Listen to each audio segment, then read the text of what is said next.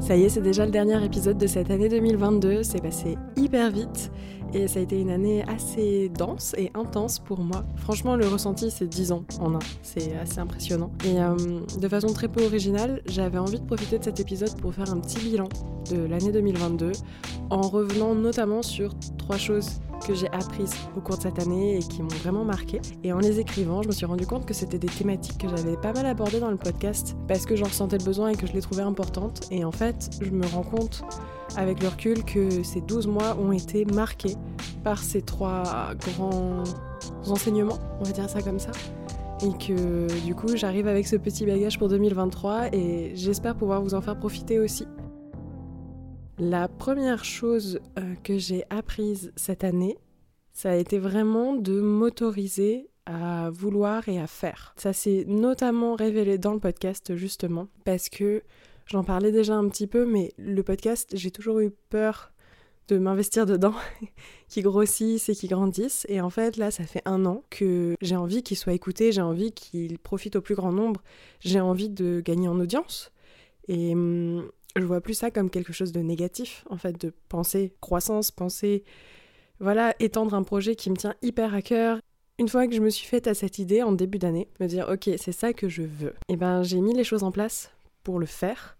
Je me suis donné les moyens, et c'est là que je me suis rendu compte que quand on se donne les moyens, effectivement, il y a plein de choses qui en découlent, et ça crée un cercle vertueux. J'ai fait des super rencontres, que ce soit euh, des personnes que j'ai interviewées ou d'autres podcasteurs avec qui j'ai fait des crossovers. J'ai fait beaucoup de premières fois aussi, justement premier crossover, premier enregistrement en public, premier atelier d'écriture, qui était quand même pas mal corrélé avec euh, le Clo Club, parce que j'y ai parlé d'écriture intime, mais c'est un sujet qui me tient à cœur et que je pratique en fait dans le podcast. J'ai décidé de faire un podcast par semaine. Au total, sur l'année, j'ai quand même réalisé 25 épisodes.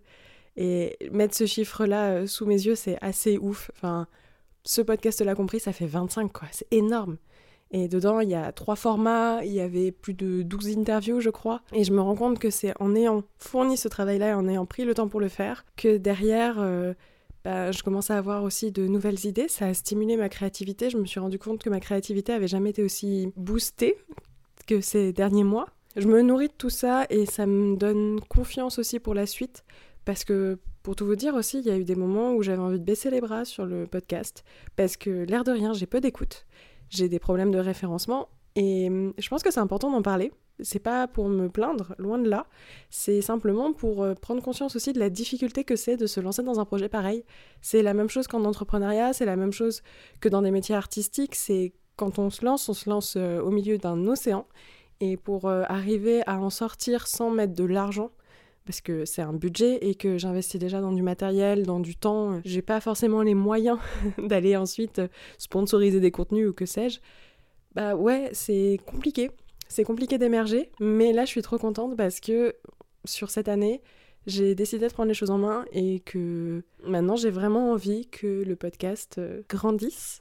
Et s'autoriser à vouloir et à faire, c'est aussi quelque chose que j'ai appliqué euh, dans ma vie perso je me suis euh, euh, autorisée à commencer à vouloir faire certaines choses que je n'ai pas encore faites. Mais ce qui est drôle maintenant que j'ai placé cette euh, intention, certains me parleront de loi de l'attraction ou de trucs comme ça, c'est que bah, je commence à avoir des petits signes, des petits signes partout. Et je me dis, ah tiens, c'est drôle, ça revient, ça revient, il va falloir que je me lance.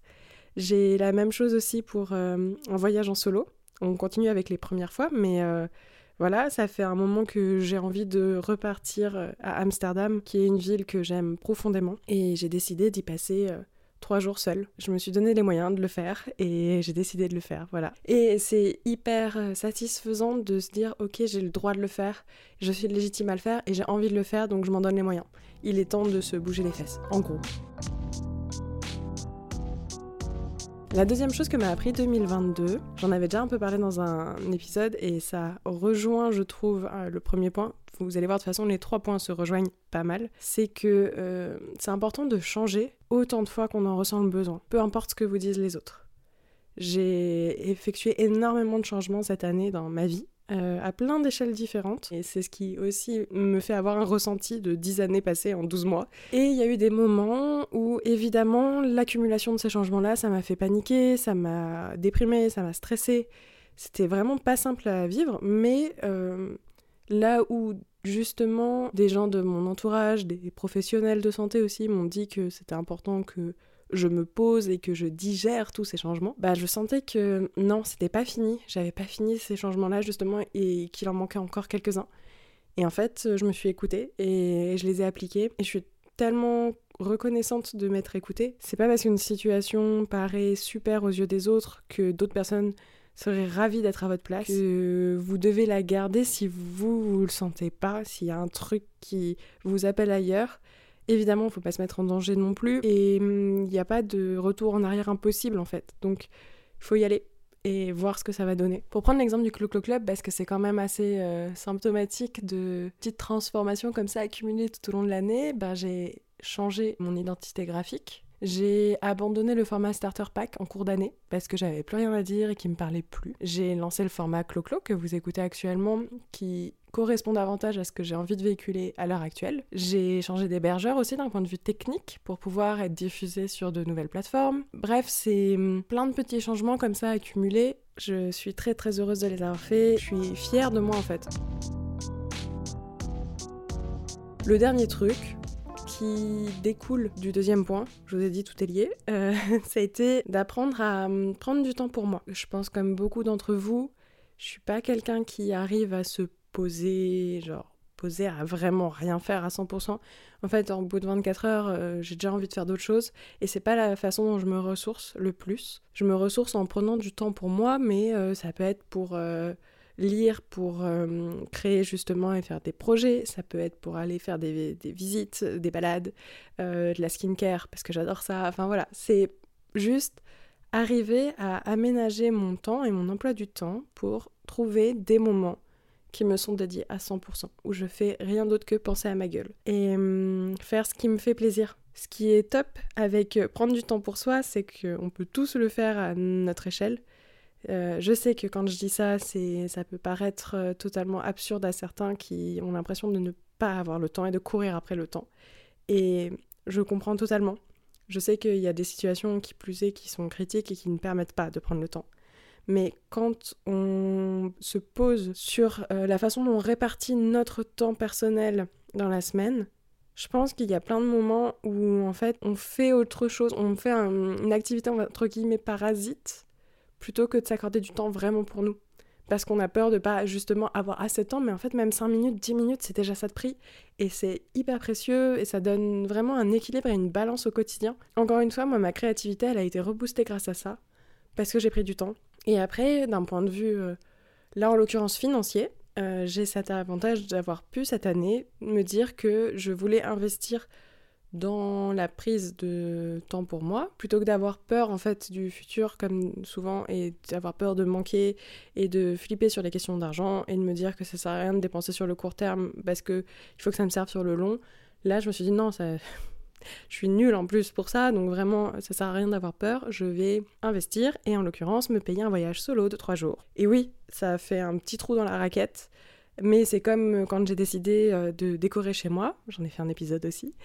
Bah voilà, c'est un petit budget que j'ai décidé de mettre là-dedans, mais parce que je sais que sur le moment T, c'est ça qui va me faire vraiment du bien. Et en fait, c'est un investissement sur moi, sur le long terme. C'est voilà, c'est un investissement et je pense que quand on peut, il faut le faire. Donc dans l'ensemble, en fait, que ce soit euh, ouais, s'autoriser à vouloir et à faire, s'autoriser le changement et prendre du temps pour soi, le maître mot de cette année 2022, ça a été d'apprendre à m'écouter encore plus qu'avant, parce que c'était un truc que je faisais déjà vachement, mais que je ne peux que vous inviter vous aussi à faire à votre tour. Il y a toujours des moments où on s'oublie, des moments où c'est beaucoup plus difficile de s'écouter, sauf qu'il faut arriver à trouver ces moments pour... Euh, enfin, il faut... Non, je donne d'ordre à personne. Je trouve que c'est important d'arriver à reprendre, à... se recentrer en fait, et à se remettre au cœur de sa propre vie, parce qu'en fait, on n'en a qu'une et qu'on en est l'acteur principal. Donc, au bout d'un moment, si on s'écoute pas, on... Quel est l'intérêt? Voilà, ça veut pas dire que vous êtes égoïste, ça veut pas dire que euh, c'est facile, ça veut pas dire qu'il faut le faire tout le temps. C'est juste garder une oreille ouverte sur euh, la petite voix intérieure, parce qu'en fait, ah, j'ai ma machine à laver qui s'emballe. Bah voilà, hein, on finit bien 2022 en plus avec, euh, du bruit c'est hyper cool. Je vais la mettre en pause. J'arrive. Voilà, c'est mieux. Euh, je sais plus ce que je disais, mais en tout cas, merci à vous d'avoir passé cette année 2022 à écouter le podcast. C'est que le début.